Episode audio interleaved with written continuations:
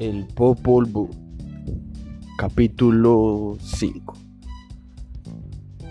Este es el principio de la derrota y de la ruina de la gloria de Bukut Kakik por los dos muchachos, el primero de los cuales se llamaba Hunatput y el segundo Shbalanque. Estos eran dioses verdaderamente como veían el mal que hacía el soberbio y que quería hacerlo en presencia del corazón del cielo, se dijeron los muchachos, no está bien que esto sea así. Cuando el hombre no vive todavía aquí sobre la tierra, así pues, probaremos a tirarle con la cerbatana cuando esté comiendo.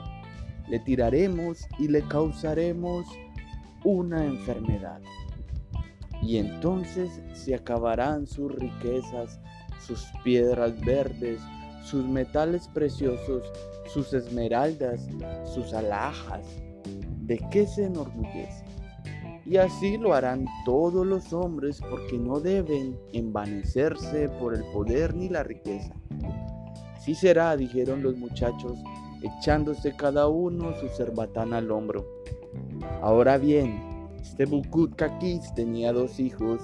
El primero se llamaba Sipagna, el segundo era Cabracán. Y la madre de los dos se llamaba Shimalmat. La mujer de Bukut Kakis, Sipagna, jugaba a la pelota con los grandes montes, el Shigat, Unatpur, Yaskonul, Makamot y Ulisnat. Estos son los nombres de los montes que existían cuando amaneció y que fueron creados en una sola noche por Zipanak. Cabracán movía los montes y por él temblaban las montañas y grandes y pequeñas. De esta manera proclamaban su orgullo los hijos de Mukut Kakis. Oíd, yo soy el sol, decía Bukut Kakis. Yo soy el que hizo la tierra, decía Zipagnat. Yo soy el que sacudo el cielo y conmuevo toda la tierra, decía Cabracán.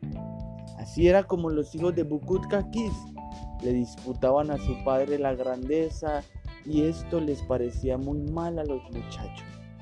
Aún no había sido creada nuestra primera madre ni nuestro primer padre.